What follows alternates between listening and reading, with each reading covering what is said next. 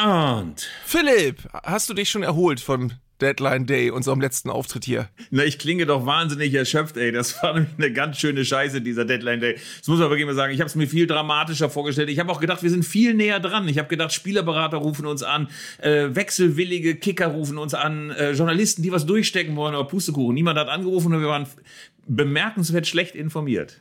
Ja, ich habe mit einem Spielerberater noch gesprochen, übrigens hinterher, und äh, hab den gefragt, sag mal, ist das normal, dass das so völlig langweilig ist, der Deadline, der, der sagt, du, ich kann dazu nichts sagen, ich bin gerade im Flieger, ich habe nichts mitbekommen, ich habe meine Arbeit vorher schon gemacht. Und eigentlich äh, ist es auch der, die, die, Regel, dass man versucht, am Deadline Day eben nicht mehr allzu viel zu tun zu haben. Aber umso schöner ist ja, dass unsere nervlichen Zusammenbrüche und unser Versagen dokumentiert worden ist. In unserer Sonderfolge bei RTL Plus Musik könnt ihr immer noch abrufen. Da haben wir von 17.30 Uhr bis 18.30 Uhr alles seziert, was passiert ist und was nicht passiert ist. Denn, ob, bevor bevor wir gleich das Intro hören, mit der Gitarre, lieber Arndt, Kolumani, dessen geplatzten Transfer wir hämisch begleitet haben, dann wechselt er doch zu PSG. Ich war richtig ein bisschen gedemütigt, nachdem ich mir das angehört habe und gedacht habe, ey, die blöde Sau, warum wechselt der nicht um 18 Uhr? Ja, aber ich, ich wirklich, meine einschneidendste Erfahrung ist wirklich, dass ich die ganzen Tage vorher, als klar war, wir nehmen da eine Folge auf, dachte ich, die Luft wird brennen, das wird so geil. und die Luft brannte, brannte gar nicht so sehr, ehrlich gesagt. Es war ein völlig öder Deadline-Day und nicht der erste, ehrlich gesagt. Und ich glaube tatsächlich, dass dieses äh, Behaupten behaupten, am Deadline Day, da passieren ganz viele spannende Sachen. Das ist eine reine, wirklich eine reine Medienfolklore inzwischen. Das ist gar nicht mehr so. Definitiv, um dieses Modewort von Köster und Zeigler auf jeden Fall auch mal zu benutzen. Aber bevor wir darüber reden, über Kolomani, über Hansi Flick, die neue Doku mit den Graugänsen, über den Ärger zwischen Tuchel und den Bayern, ein bisschen Musik. Dann äh, bitte ich mal die Gitarre jetzt vielleicht, wenn, wenn der Gitarrist kann, könnte er jetzt gleich loslegen. Er kommt jetzt aus der Kneipe geschlurft. Jetzt geht's los. Also es ist alles vorbereitet. Jetzt geht's los. Zeigler und Köster, der Fußball-Podcast von Elf Freunde. Was sind das für Leute? Was sind das für Leute? Das sind ja junge, hoffnungslose Leute.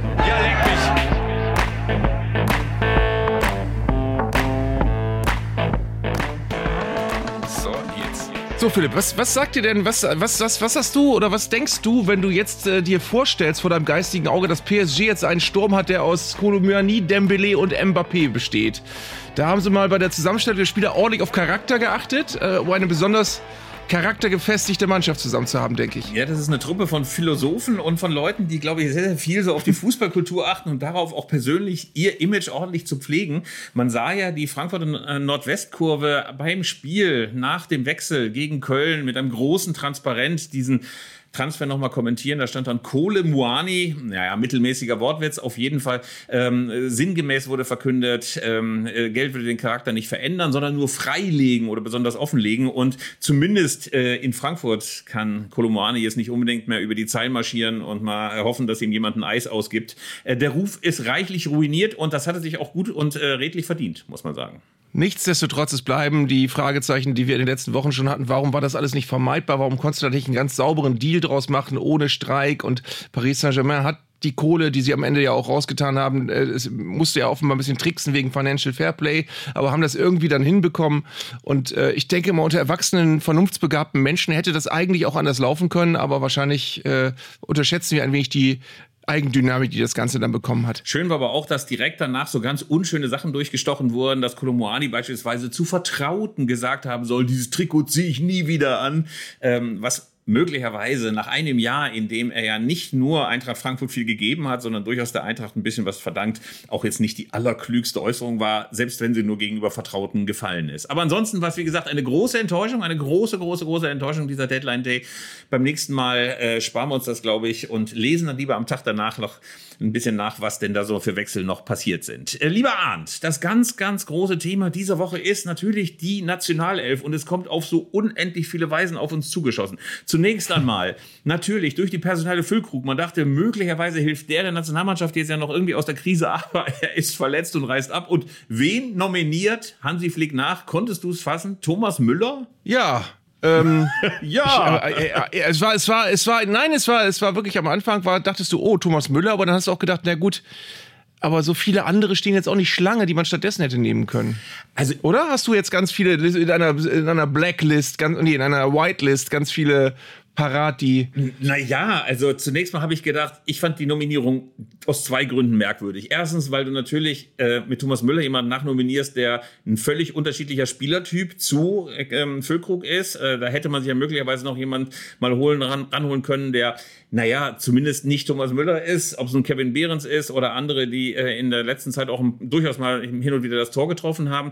Ähm, zum anderen ist es aber eben auch Thomas Müller irgendwie von ähm, ein altgedienter Nationalspieler. Ich habe das Gefühl, Hansi Flick ist so mental in so einem bizarren Paul Ripke, Oliver Bierhoff, Campo Bahia Paralleluniversum gefallen. Ich habe das Gefühl, je mehr alte Recken von 2014 und 18 er nominiert, umso wahrscheinlicher wird er wieder Weltmeister. Und äh, Thomas Müller wird er wahrscheinlich noch nominieren, wenn der Kollege nur noch mit dem Treppenlift durch den Kabinentrakt kommt. Also das ist so so rückwärtsgewandt. Das ist, glaube ich, das, was ich an dem äh, an der Rückholung von Thomas Müller nicht so super finde.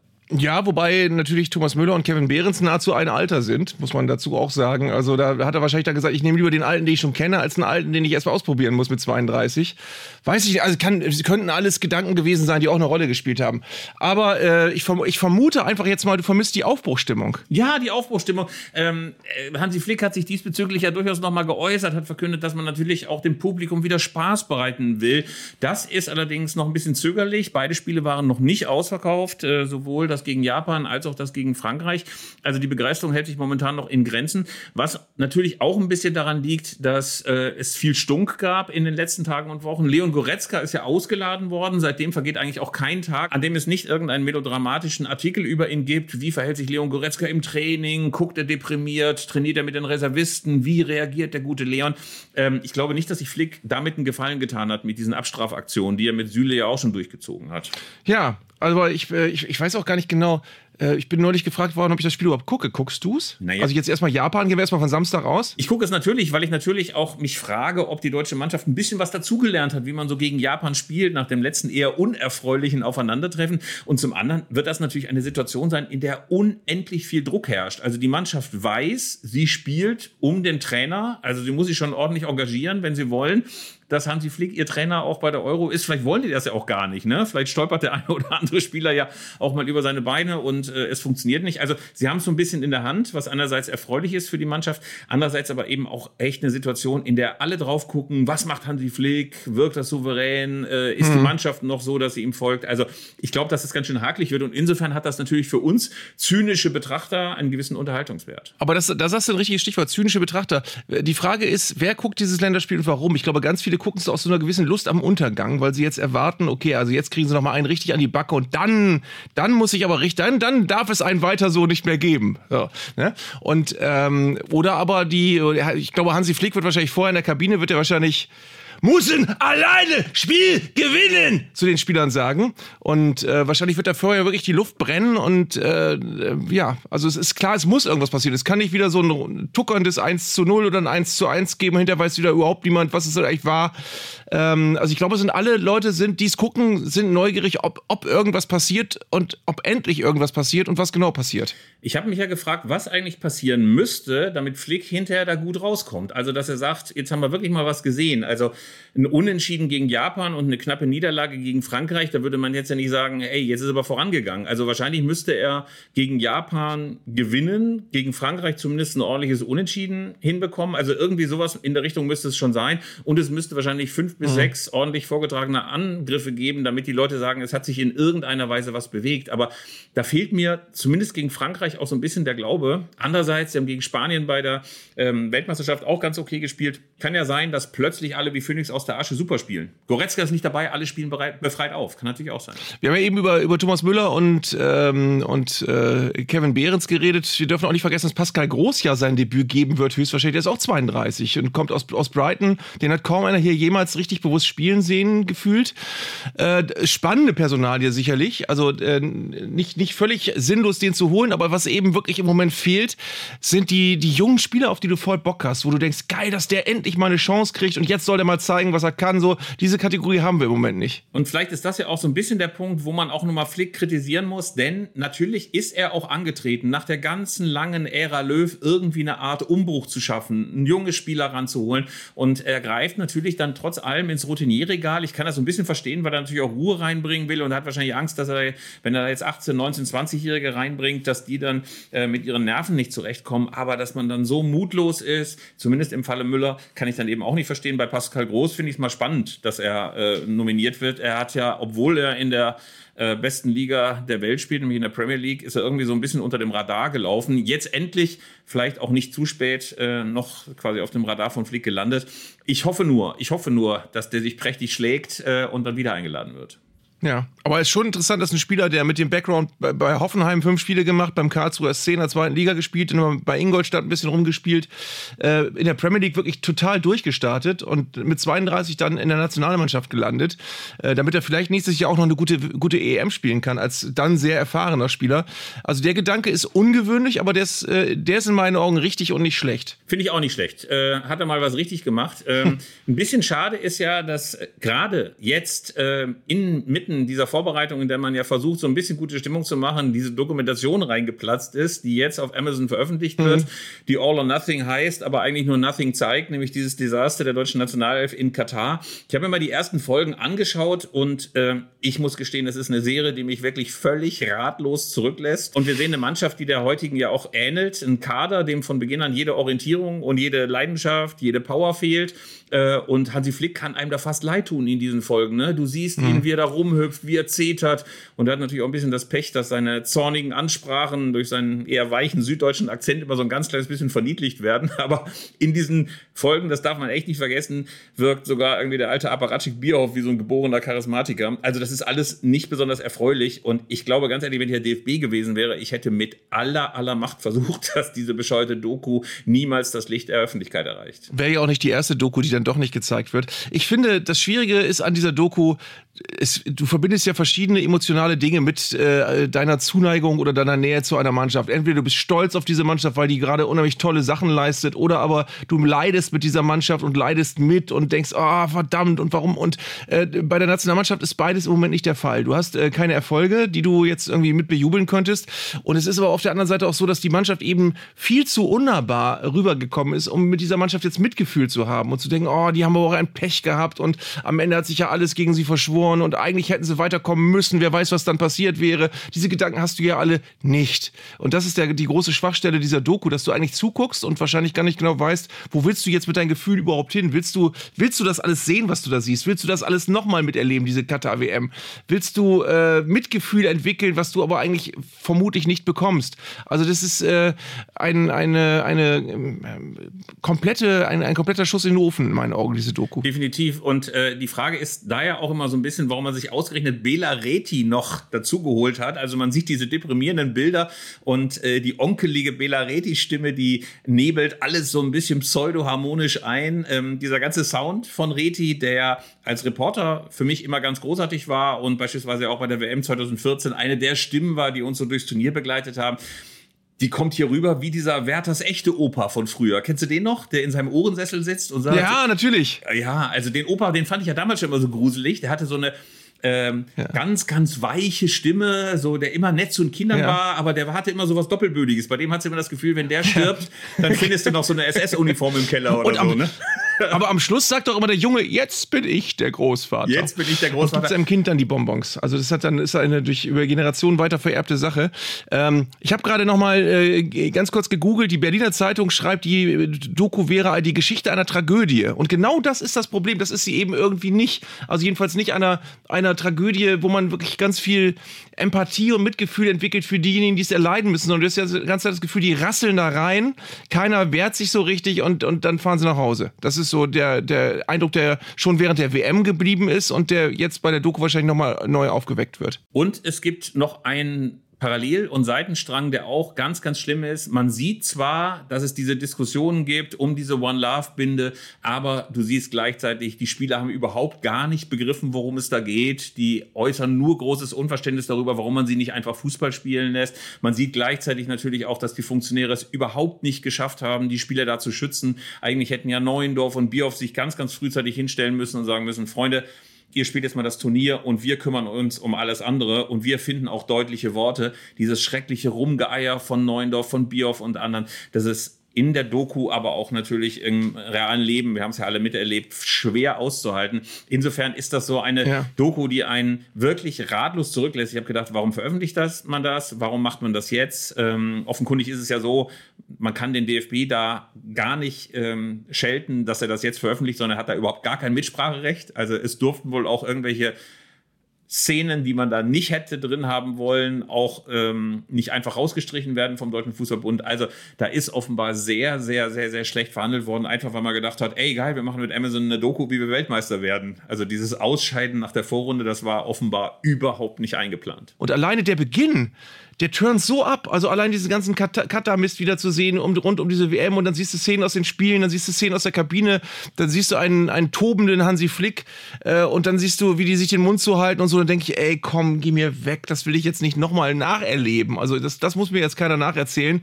Ich habe mir, ich habe wirklich geliebt früher immer diese Dokus, die nach jeder WM entstanden sind. Es gibt ja nach jeder WM einen offiziellen Film über die WM, wie so ein Spielfilm, wo die ganze WM nochmal nacherzählt wird. Das habe ich mir irgendwann mal ganz früh noch als VHS-Box gekauft und äh, und dann nochmal als DVD-Box auch nochmal. Das macht Spaß, die anzugucken und zu gucken, was war denn eigentlich 1970, was war eigentlich 1994, auch wenn die WM nicht also aus deutscher Sicht jetzt nicht so toll war.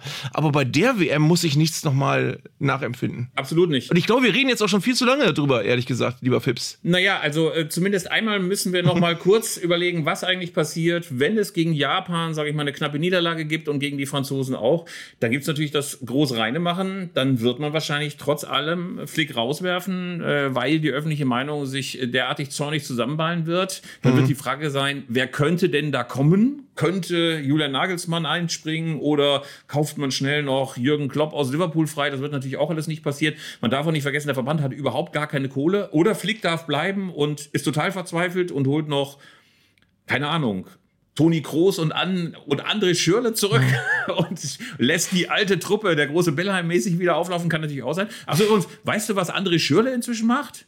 Ey, André Schürle, der wird mir in Social Media alle zwei Minuten in die Timeline gespült mit so ganz schlimmen Mindset-Klosprüchen. Ich habe einen Film gesehen, ja. in dem André Schürle irgendwie auf einer Bergwanderung ist und anstatt so Kaiserschmarrn zu essen, grinst in die Kamera und sagt, Is it one day?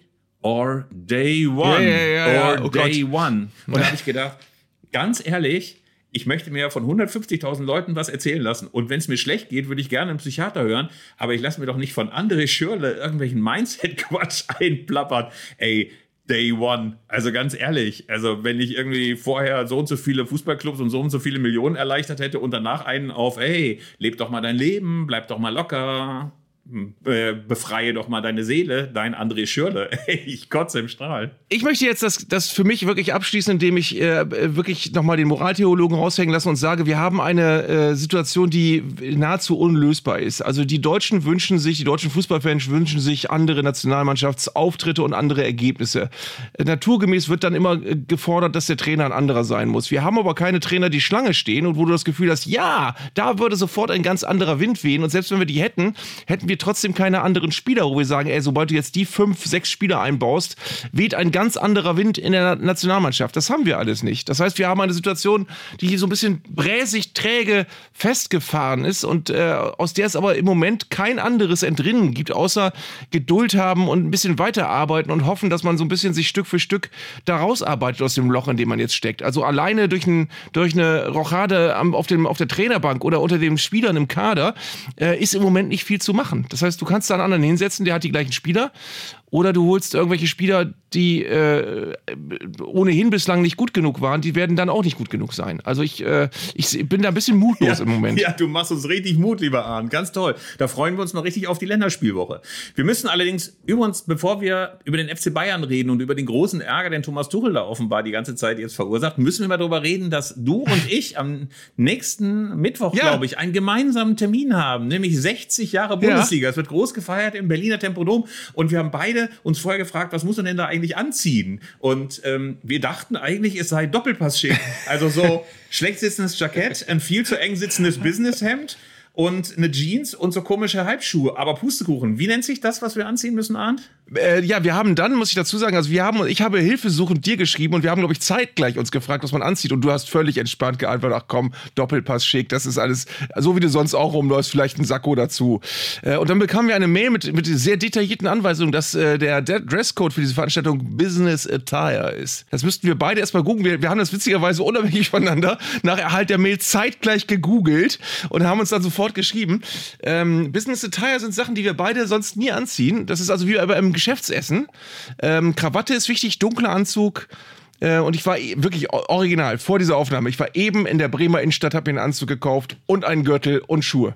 Und man muss ja auch so. nochmal erwähnen, die leicht angeberische Sprachnachricht, die du mir geschickt hast, wo ich von Neid zerfressen bin. Du hast 20 Kilo abgenommen, Arndt. Und deswegen passen die Anzüge nicht mehr. Ey, was für ein geiler Grund. Was für ein geiler Grund, sich neue Anzüge ja. zu besorgen ja, aber die 20 Kilo habe ich innerhalb von zwei Jahren abgenommen. Das ist also jetzt keine akute Geschichte. Aber ich habe wirklich seit ganz, ganz langer Zeit keinen Anzug mehr tragen müssen. Ich weiß gar nicht, wann zuletzt. Aber Und, äh, nein, stopp, stopp, stopp, Arndt. Bleiben wir mal kurz bei der Gewichtsfrage. Trotzdem sind 20 Kilo innerhalb ja. von zwei Jahren, muss man sagen, Hut ab. Hast du das so hingekriegt, indem so die Seile hin und her gewälzt hast, wie man das manchmal in so Filmen sieht? Oder, oder hast du so einen Personal Fitness Trainer, der dich getriezt hat und so? Ich erzähle das jetzt mal. Jetzt, jetzt lasse ich die Hosen runter. Ich habe irgendwann mal ein Bild von mir gesehen, was jemand unbemerkt von mir gemacht hat, äh, bei einer äh, Sportschau-Clubsendung noch damals. Da stand ich neben Kevin Großkreuz. Und ich sah unfassbar fett aus, habe ich zumindest hinterher so empfunden. Und ich hatte mich lange nicht mehr gewogen. Ich habe gedacht, ja, äh, besonders sportlich bin ich nicht, aber so schlimm ist auch nicht. Und dann habe ich tatsächlich 122 Kilo gewogen zu der Zeit. Das war wirklich irgendwann so vor zweieinhalb Jahren oder so. Da habe ich gedacht, nee, jetzt ist Schluss. Und habe dann angefangen mit einer App, äh, die einen Schrittzähler enthält und bei der man die Kalorien loggen kann. Habe ich auf meine Kalorien geachtet und habe mir eine, eine Küchenwaage gekauft und habe wirklich in eiserner Disziplin angefangen, mein Essen abzuwiegen und äh, genau zu zählen und so weiter. Und habe dann äh, relativ schnell abgenommen. Und zwar bis ich von 122 Kilo runter war auf 101 und dann habe ich keinen Bock mehr gehabt. Und dann habe ich wieder so ein bisschen leicht zugenommen. Und jetzt bin ich gerade dabei, wieder abzunehmen. Aber es ging ganz schnell. Die ersten 15 Kilo gingen schnell. Danach wurde es ein bisschen mehr, also ein bisschen zäher. Ähm, aber es hat total Spaß gemacht. Es war dann wie so ein Hobby. Es war dann so der sportliche Ehrgeiz, morgens auf die Waage zu steigen und zu gucken, oh, ähm, gestern offenbar nicht so gut gemacht. Also heute besser machen. Ähm, und was mir aufgefallen ist, ich, das ist jetzt ein wirklich ein interessanter Ernährungsschlenker, den wir hier machen, ähm, das ist, dass die meisten Leute, die offenbar übergewichtig sind, also erstens Bewegung ist immer das Problem. Wenn du also das Gefühl hast, du sitzt den ganzen Tag 16 Stunden, dann hast du ganz schlechte Karten. Ähm, deswegen mache ich jetzt mittlerweile ganz viele Wege zu Fuß. Also wenn mich in Bremen Menschen mal auf der Straße sehen, ich gehe fast immer zu Fuß oder fahre mit dem Rad. Und ähm, ich merke das, und das, das trifft jetzt wieder den Fußballfan in uns, das nebenbei Essen, wenn man ein Spiel guckt zum Beispiel, das ist man total gewohnt.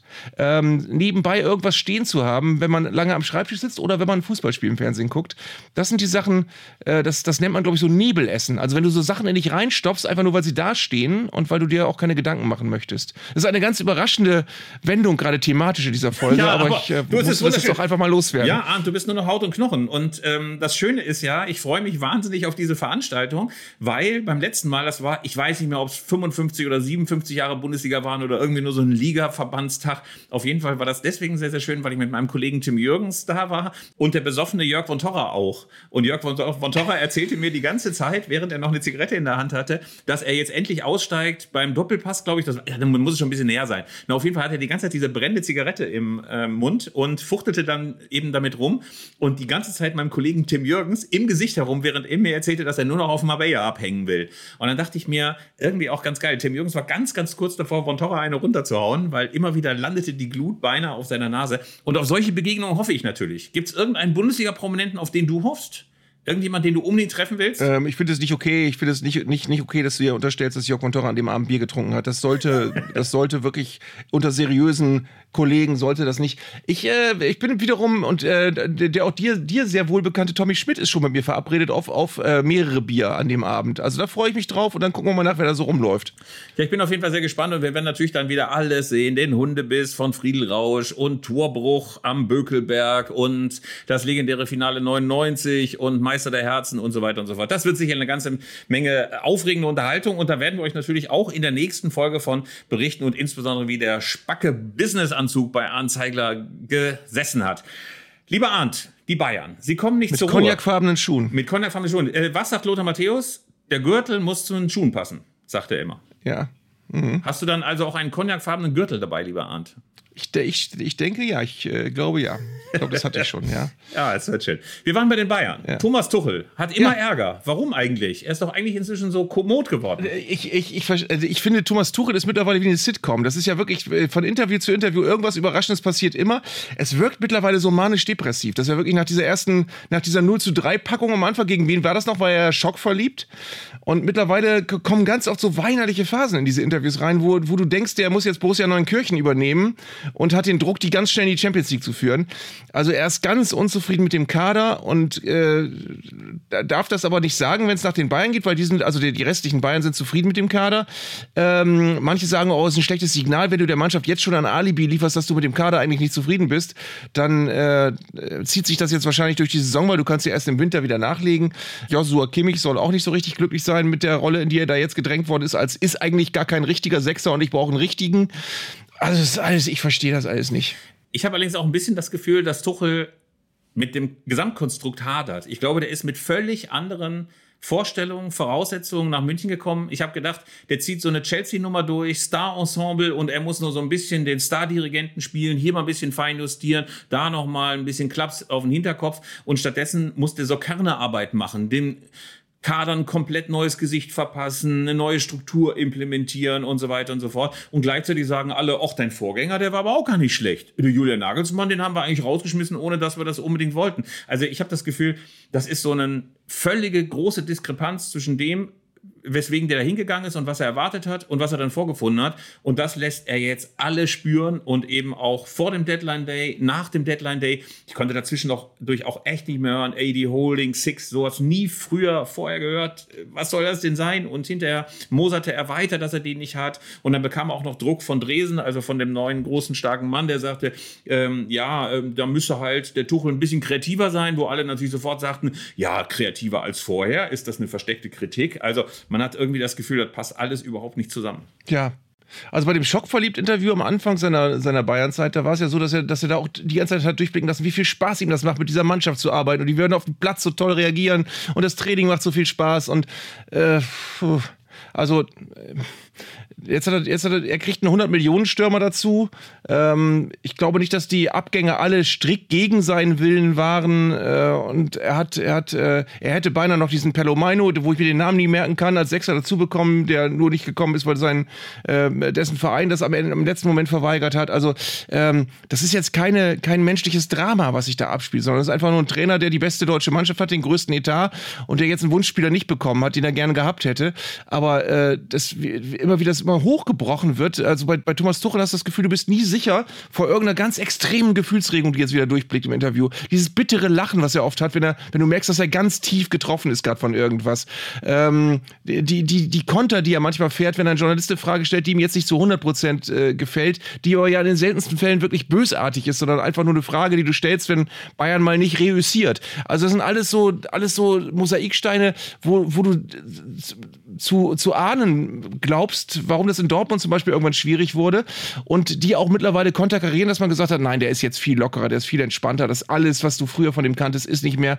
Und jetzt ist es aber doch irgendwie wieder so, dass das permanent zum, zum Vorschein kommt. Ja, ich habe außerdem ein bisschen das Gefühl, dass wir natürlich in diesem Konflikt zwischen Tuchel und den Funktionären auch ein kleines bisschen das ungelöste Führungsproblem des FC Bayern insgesamt haben. Also nach dem Groß äh, von Oli Kahn und von Brazzo ist ja ein Machtvakuum entstanden und alle haben sich gefragt, wie wird das eigentlich gefüllt? Und dann hast du einerseits den Dresden, der aber, weil er nicht aus dem Fußball kommt und weil er eigentlich ein Finanz- und Planungsmann ist, jetzt glaube ich auch noch nicht die Machtbasis hat.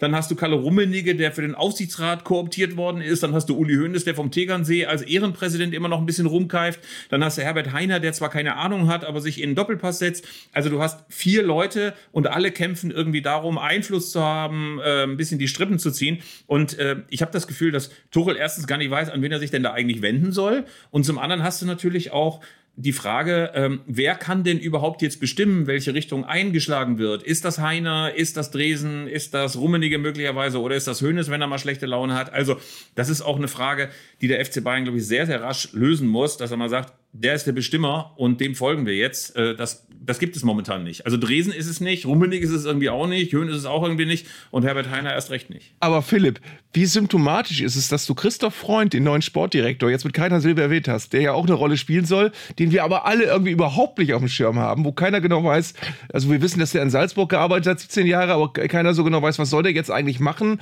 Was genau soll der anders machen als Sadi Hamicic und was kann der besser? Naja, er wird immerhin nicht so hämisch kommentiert wie Brazzo äh, damals, äh, der ja irgendwie immer so als der Azubi galt, der irgendwie mal die Gewichte für die Wasserwaage holen soll. Aber äh, so richtig Akzente hat er nicht gesetzt. Er hat keine großen Interviews bisher gegeben. Also er hat jetzt auch nicht bisher sich mal aus der Deckung rausgewagt und gesagt, pass mal auf, dieses und jenes wird jetzt passieren. Also der ist in so einer klassischen wie das in so großen Konzernen schmierig heißt, in so einer Onboarding-Phase, ne, wo du alle Leute kennenlernen musst, wo dir die Sekretärin noch irgendwie einen Blumenstrauß auf den Tisch stellt, aber wo du auch noch nicht die Klappe aufreißt, weil du natürlich erst die Strukturen kennenlernen willst. Also ich glaube, der ist zumindest jetzt und in den nächsten drei, vier Monaten noch kein Machtfaktor beim FC Bayern.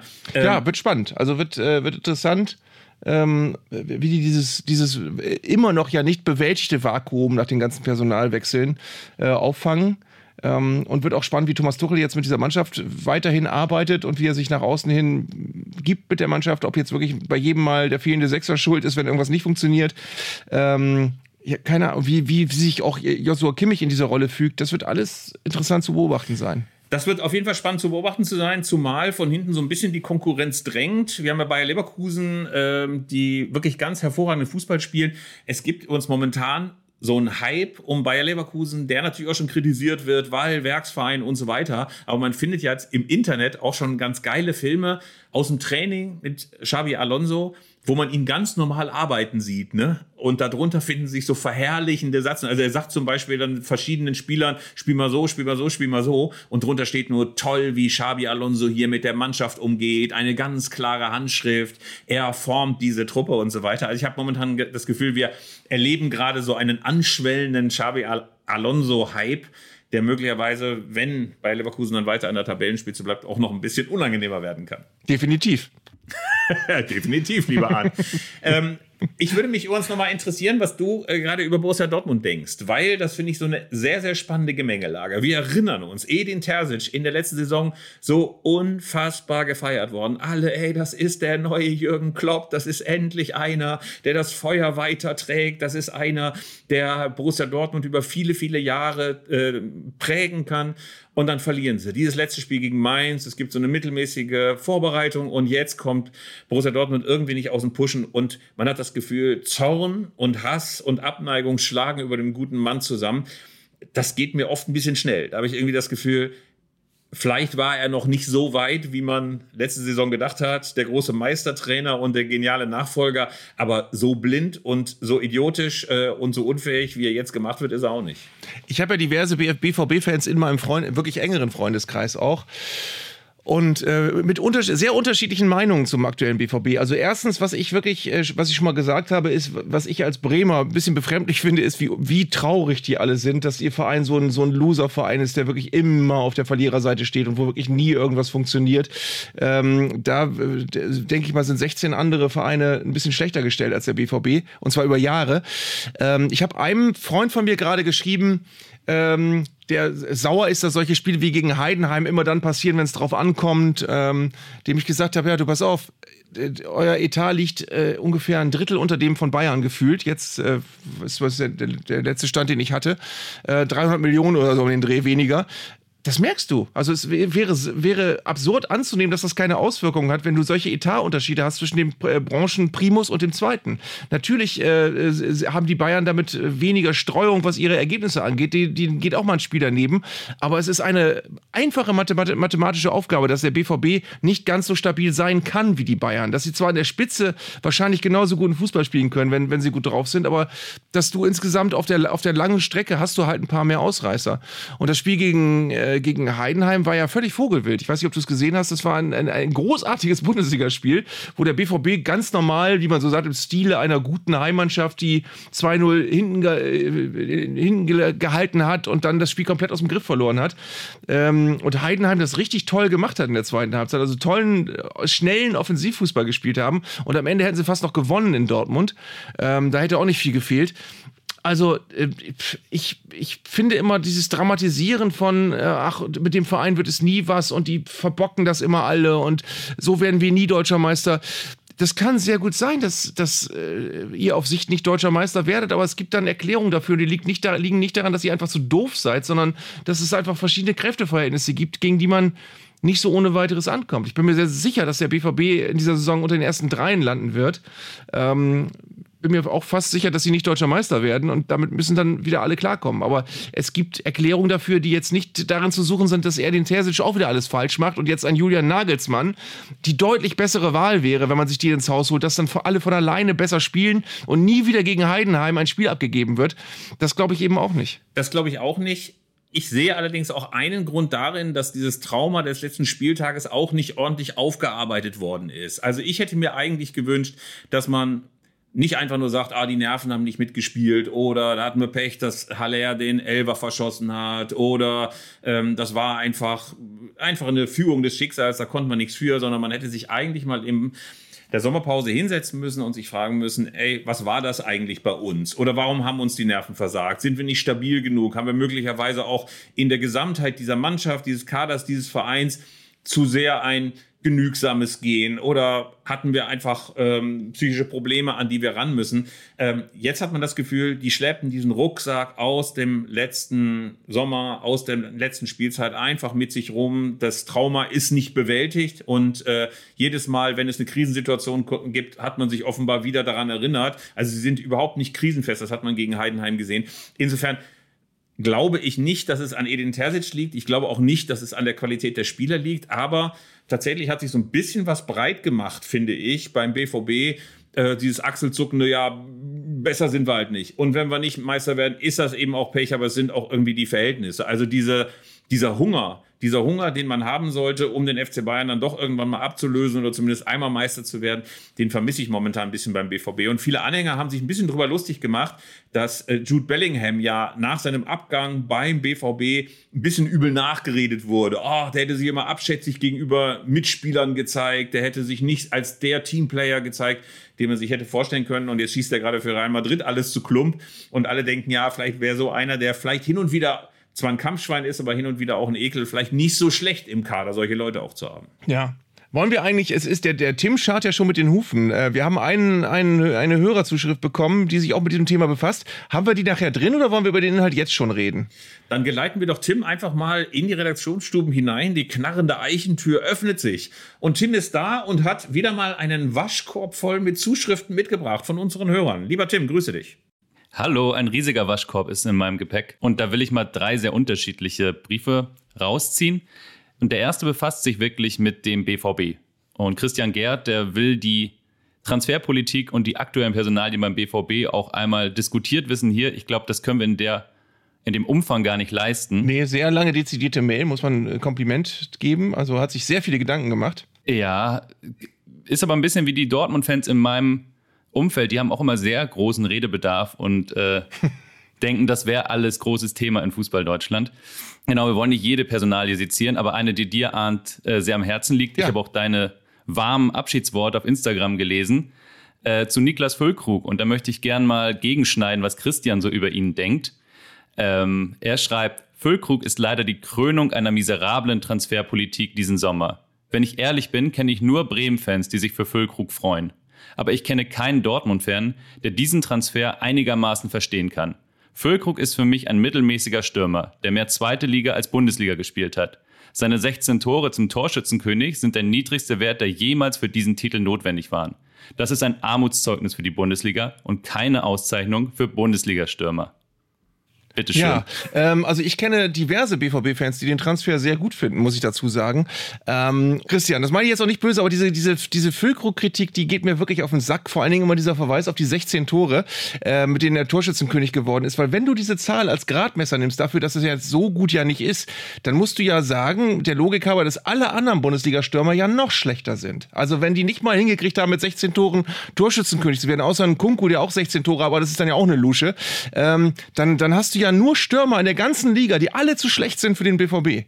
Und äh, also wenn man die Zahl als Gradmesser nimmt, es sei denn, du sagst, möglicherweise ist die Zahl gar nicht so äh, aussagekräftig äh, und du musst die Spielweise betrachten und gucken, ob du den als Stürmertyp gebrauchen kannst. Und da kann ich dir aus Bremer Sicht sagen, den wirst du gebrauchen können. Und ich bin mir sehr, sehr sicher, dass die BVB-Fans ihn noch sehr mögen werden. Das klingt doch sehr, sehr positiv, finde ich. Insofern alle Bedenken bei Christian beseitigt. Danke, Arndt. die nächste Zuschrift, lieber Tim. Die nächste Zuschrift kommt von Ingo Behnke und passt in diese Länderspielwoche. Es ist ein, mal wieder eine Stilkritik, eine Designkritik und dieser Podcast ist genau der richtige Ort dafür, merken wir langsam.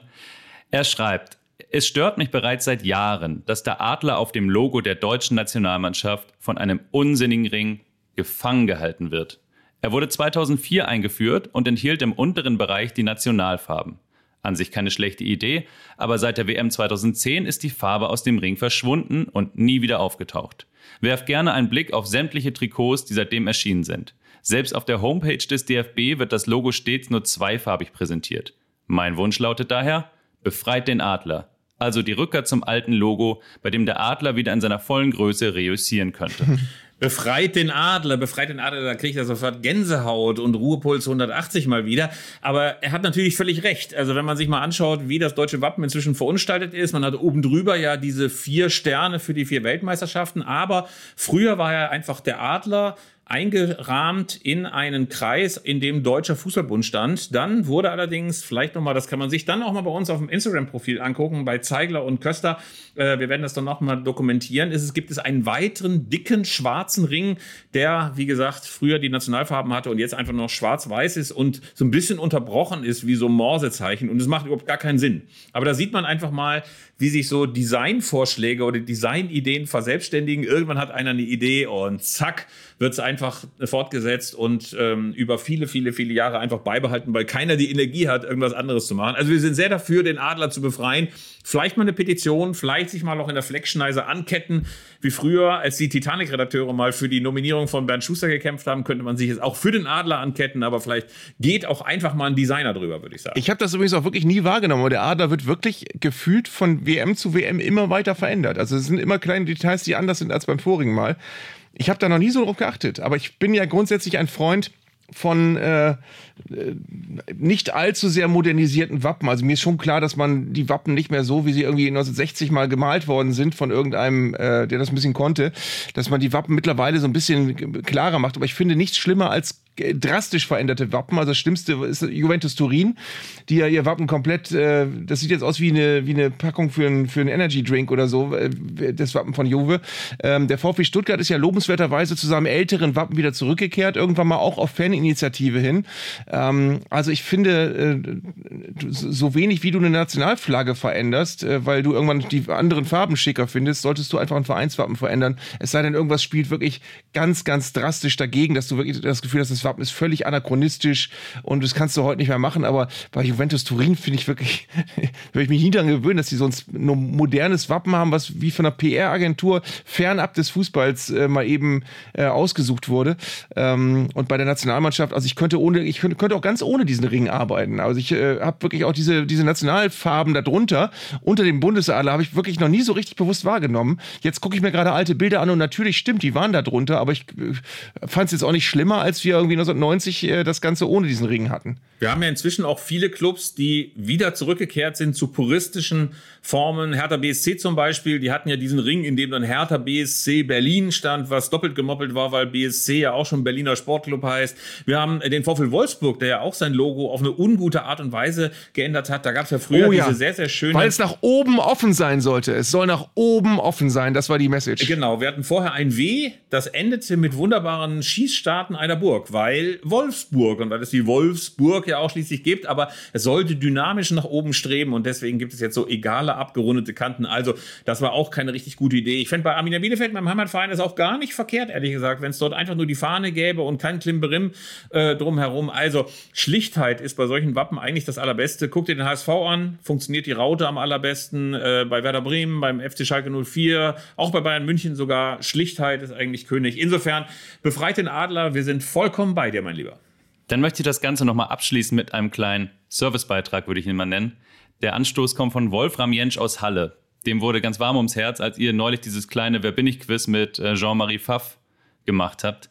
Ähm, und er behauptet, und das finde ich ganz schön, äh, das finde ich ganz schön kühn, er und ein Kollege haben das Fußballerraten erfunden. Also das ganz klassische Ja oder Nein, dieses Prominentenraten. Und er nennt das selbst das Wikipedia Fußballerquiz. Er sagt, die haben angefangen dann irgendwie mit Andi Brehme, der war auf dem Elf-Freunde-Kalender zu sehen. Und während er dann noch mehr über Andi Brehme nachgelesen hat, musste der andere dann raten, was er da so äh, interessiert liest. Dann ging es über Michael Ballack zu Heiko Herrlich und Thierry Henry. Und irgendwann sind sie bei Altin Rackli und Stefan Beckenbauer gelandet. Habt ihr auch noch was im Köcher? Wer war exakt vor 20 Jahren Spieler des Monats im Kicker? August 2003. Und ich antworte nur mit Ja oder Nein. Kennen wir den? Ja. Dann, es ist natürlich nicht Michael Ballack. Der ist, glaube ich, 17 Mal Spieler des Jahres und Spieler des Monats geworden. Aber Michael Ballack ist es nicht wahrscheinlich. Nein, Spielt er beim FC Bayern? nein. Pizarro ist auf Platz 2 gelandet, der war damals bei Bayern. Und Ailton ist auf 3 gelandet. Spielt er beim BVB? Nein, Ist er ein Paradiesvogel? nein. Das genaue Ist es, Gegenteil. ist, ist es ein Ausländer? Nein, Spielt er bei Bayer Leverkusen? nein. Spielt er bei einem kleinen Verein? Yep. Spielt er bei Arminia Bielefeld? Nein. Aber er hat eindeutig gewonnen mit äh, über 45 Prozent. Ist es Martin Max? Ja! Unfassbar. Wo holst du den jetzt her? Naja. Damals bei Hansa Rostock gewesen und schon 35 Jahre alt, aber eindeutig Spieler des Monats. Er war komplett eingekreist, würde ich sagen. Den hattest du jetzt wirklich auf dem Elfmeterpunkt. Naja, Martin Max ähm, äh, habe ich insofern in Erinnerung aus dieser Zeit, weil er ja so leicht wehleidig darauf pochte, als Torschützenkönig der Bundesliga auch zur WM 2002 mitzufahren. Und Rudi nahm ihn, glaube ich, nicht mit oder irgendjemand nahm ihn zur EM 2004 nicht mit. Also irgendwie sowas war das. Und wir trafen Martin Max zum aller, allerersten Interview, das wir mit Elf Freunde geführt haben. Und wir haben uns irgendwo in Rostock mit ihm im Mannschaftshotel verabredet und warteten auf ihn und warteten auf ihn und warteten auf ihn. Und er kam einfach nicht. Und nach zweieinhalb Stunden sagte er, ich dachte, ihr kommt hoch, ich hocke hier im Entmüdungsbecken. Und dann haben wir dort ein Interview gemacht und das war das langweiligste Interview aller Zeiten. Er hat nur Ja, Nein, vielleicht geantwortet. Das war furchtbar, furchtbar. Nee, das furchtbar. war Nein, nein, nein, nein, nein, nein, nein, nein. Das langweiligste war schon Michael Tarnert letztes Mal. So, ja gut, jetzt also habe ich dich. Also pass mal auf, dann war es das zweite, nee, das war das drittlangweiligste hinter Michael Tarnert und es gab noch mal ein paar andere gruselige Interviews. Edgar Schmidt war, glaube ich, auch nicht so spannend. Naja, also auf jeden Fall, äh, Martin Max ist wie soll man sagen, äh, ein großer Held der Nullerjahre. Hatte damals nach vier Spielen schon sechs Tore. Klingt vielversprechend. Am Ende hatte er nach 33 Spielen 20 Tore und landete hinter Ailton und Roy Mackay auf Platz 3 der Torschützenliste. Was macht Martin Max heute, wäre spannend noch zu wissen. Vielleicht ist er Jugendtrainer oder hat eine Fußballschule wie Hansi Dorfner oder so. Was mich übrigens fertig macht, weil der Name jetzt auch schon mehrmals gefallen ist, hast du die Werbung schon mal gesehen von Michael Ballack, wo er Werbung macht für Schuhe, die man anziehen kann, ohne sie mit den Händen anziehen zu müssen? Das macht mich irre. Weil er ständig, er läuft also ständig mit irgendwelchen äh, schweren Gegenständen in der Hand und zieht seine Schuhe an, ohne sie anfassen zu müssen. Und das ist, das ist so, wo, wo ich dann denke, welche Firma kommt auf die Idee, ey, wir haben Schuhe, die man nicht anfassen muss. Wen lassen wir mal werben? Komm, Ballack! ähm, das ist, Aber weißt du, was wir jetzt gerade auch mal gemacht haben, weil wir ähm, jetzt auch eben über Werthers echte sprachen, dass inzwischen der Werthers Original heißt, so, so diese alten Werbungen waren ja so ganz großartig. Äh, unter anderem ja das häufig lustlose Kind. Kannst du dich da noch dran erinnern? Das durch die Pfütze schlurft? Ja. Und was trinken muss? Multibionta Forte? Nein, Sanostol natürlich. Ach so, Sanostol. Ach ja, okay. Ja, genau. Und äh, was ich auch gesehen habe, ist äh, äh, äh, Milky Way. Schwimmt in Milch, so leicht ist es. Kannst du dich da noch dran erinnern? Ja, Ach, herrlich. natürlich, natürlich. Ganz großartig. Ähm, aber wo wir gerade bei Fußballwerbung sind, äh, es gab doch diese Werbung mit der Nationalmannschaft früher. Was äh, mit, ich, war war das nicht sogar, war das Nutella oder weiß ich jetzt nicht? Wo auf jeden Fall, wo auf jeden Fall ähm, Beckenbauer im Kreise der Nationalmannschaft an so einem Taktiktisch steht und Beckenbauer zu Pierre Litbarski sagt, äh, Litti, geh in die Spitze und mach ein Tor. Und Litti sagt, okay. Es kann Nutella gewesen Oder sein. Duplo? Und es gab ja zwischendurch auch mal diesen Nutella-Fluch. Also diese ganzen jungen deutschen Spieler, die Ja. allesamt dann die Nutella-Bande bildeten, die äh, Nachfolger der Kiezgrößen. Auf jeden Fall. Äh, Arizona, Arizona. Andreas Hinkel in, in dem legendären Werbespot. Alles klar. Ähm, was mich übrigens auch ich bin wahrscheinlich der einzige Mensch, dem das so geht, aber was mich auch fertig macht, ist, dass niemand weiß, wo der Reinhard Snacks Taktiktisch geblieben ist. Kennst du den noch? Nein, der stand immer in so? DSF-Sendungen rum und Udo Lattek musste immer an den Reinhard Snacks Taktiktisch gehen und Sachen erklären. Äh, meistens sehr, sehr, sehr oberflächlich, aber der Reinhard Snacks Taktiktisch spielte eine ganz große Rolle. Der stand immer so im Hintergrund, dann ist man da hingegangen und dann war da der Reinhard Snacks Taktiktisch. Und äh, ich wüsste so gerne, liebe Firma, Reinhard Snacks Taktik oder wie die Firma heißt, ähm, wenn ihr den Tisch noch irgendwo habt, schickt ihn mir. Ich, ich würde ihn einbauen. Oder schickt ihn uns als Podcaster und wir machen, machen in jeder Sendung einen Reinhard Snacks Taktiktisch. Irgendwann haben wir so viel Plunder gesammelt, können wir ein eigenes Zeitler und Köster Fußballmuseum aufmachen. Ähm, der allererste Werbespot mit Fußballbezug war ja der, glaube ich, mit Walter Eschweiler, ist mir noch erinnerlich, der für Mao am Werbung machte äh, und dafür, glaube ich, auch ordentlich Geld kassiert hat. Ähm, und dann gab es diese unsägliche Werbung, glaube ich, mit Anthony Jeboa, glaube ich, oder mit äh, Suleiman Sané ähm, und Lothar Matthäus für Danny Sahne. Wegen dunkel und hell. Das war ganz grauenhaft, grauenhaft. Ganz zum Schluss endete das in irgendeinem LKW. Aber der erste Werbespot, also zumindest der früheste war im Fernsehen, war Franz Beckenbauer für Knorr Frühlingssuppen. Hier, schmeckt prima. Müssen Sie auch mal probieren. Ja, das ist nicht mehr meine Generation, lieber Das ist Arndt. ein Riesentreffer von Franz Beckenbauer. Äh, Ja. Ähm, und, ähm, was fiel mir denn gerade noch ein? Reinhard Sechs Taktiktisch, was hast du gerade noch als letztes gesagt? Danny Sahne. Ach so, ach so, nee, mir fällt ein, kennst du noch diese, diese Werbung für Haarpflegeprodukte von Oliver Bierhoff? Ich habe einen neuen Trainer für mein Haar. Nein. Auch schlimm. Ich glaube, es gibt unendlich viele Horrorwerbungen, aber es wurde immer sehr, sehr, sehr, sehr, sehr, sehr, sehr viel Geld bezahlt dafür. Ähm, und äh, gerade die ältere Generation mag sich auch noch an die Franz Beckenbauer Spots erinnern. Also wie gesagt, ich bin eingestiegen mit Walter Eschweiler und Mao am. Das war auch wunderbar synchronisiert und Walter Eschweiler war ja auch durchaus ein komödiantisches Talent im Gegensatz zu vielen, vielen Fußballern, die danach als Werbegesichter aufgetreten sind. Horst Köppel hat doch mal Werbung für ein Toupet gemacht. Ja. Das war aber, glaube ich, nur in Zeitschriften. Was übrigens ganz großartig war, das möchte ich eben bitte, ich werde jetzt gleich ku- kurz live singen. Im japanischen Fernsehen liefen Werbespots für Würstchen, als Pierre Litbarski in Japan gespielt hat. Man sah ihn bei so einem Dribbling und dann sah man ihn ins Tor schießen und dann sah man ihn in eine Wurst äh, beißen. Und äh, ein japanischer Chor sang, oh, oh, oh, Litti, oh, oh, oh, Litti. Und dann riefen äh, Leute auf Japan mit einem japanischen Akzent, jawoll. Und dann ging es weiter mit, oh, oh, oh, Litti, Litti. Und dann in dem Moment bis er in die Wurst.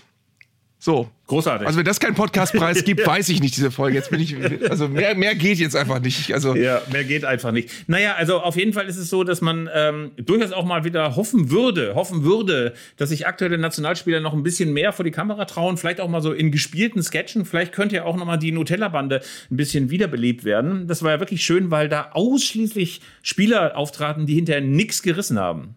Timo Hildebrand zum Beispiel oder Andreas Hinkel und andere, äh, die dann ausgesucht wurden. Und man fragt sich, welches Marketing-Genie hat damals eigentlich diese Leute ausgesucht und gesagt, das werden die nächsten Stars, äh, die gehen jetzt für uns erstmal für unsere Haselnusscreme in die Bütt. Ähm, merkwürdig. Ich habe übrigens den Litbarski-Werbespot gefunden. Wollen wir den hier gleich einspielen? Na, du hast ihn ja schon so wunderbar eingesungen, aber bitteschön. Ja, das stimmt, besser geht das nicht. Aber nee, was, nee, aber ich mache, es gibt einen fantastischen Screenshot, den schicke ich euch, wo ein, äh, ein japanischer Comiczeichner Litti gezeichnet hat. Mit blonden Haaren. Großartig. Ist er zu erkennen? Nee. Oh, aber er guckt ganz, aber er ist schauspielerisch ganz weit vorne, weil er guckt ganz traurig, weil ihm jemand die letzte Wurst wegschnappt. Wir verstricken uns ein bisschen. Lieber Arndt, ich freue mich, Ja, dich komm. im Anzug zu Ja. sehen. Ich freue mich, äh, äh, Jörg von Torra zu sehen, der möglicherweise angetrunken auf uns zugestolpert kommt und uns, äh, nee, dir, dir die Zigarette ins Nein, Gesicht nein, drückt. nein, nein, das macht er nicht. Doch, das kann doch sein. Und wir werden euch berichten davon, von 60 Jahren Bundesliga und natürlich davon, ob möglicherweise Hansi Flick sehr, sehr stark unter Druck sein wird, weil das mit Japan nicht geklappt hat, weil es gegen Frankreich nicht geklappt hat. Kann ja alle sein. Kann ja alle sein, dass er weg ist. Und Julian Nagelsmann oder e Ewald Lien. Es kann auch sein, dass Ewald Lien neu- neuer Nationaltrainer wird. Irgendwie so eine überraschende, preisgünstige Variante. Kann ja sein. Ja, aber, aber, aber was, wenn nicht? Was, wenn wir 4-0 gegen Japan gewinnen und 2-1 gegen Frankreich? Ja, auch geil. Ja. Dann bin ich der Erste, der sagt, Hansi ist unser Mann. Schapöchen. Schapöchen, Hansi. Schapöchen, Hansi. Wir werden. ja, die Folge versandet jetzt gerade so ein bisschen, ne? aber ist egal. Ja. Philipp, es war mir eine Freude. Wir sehen uns Mittwoch. Ich freue mich sehr drauf. Ja, ebenfalls. Mach's gut, mein Lieber. Bis dahin. Tschüssi.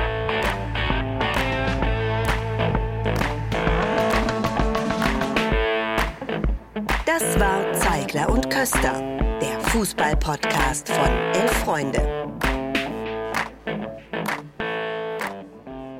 Ihr hörtet eine Produktion im Auftrag der Audio Alliance. Koordiniert hat diese Folge der Kollege Tim Pommerenke. Die Aufnahmeleitung besorgte Jörg Groß-Kraumbach und Sprecherin war Julia Riedhammer. Für das Design des Podcasts war Lukas Niehaus verantwortlich. Die Öffentlichkeitsarbeit lag in den vertrauensvollen Händen von Franziska Schmidt und die Podcasts bei Elf Freunde werden von Luis Richter koordiniert. Am Mikrofon saßen bei Köster und Zeigler, wenig überraschend, Philipp Köster und Arndt Zeigler.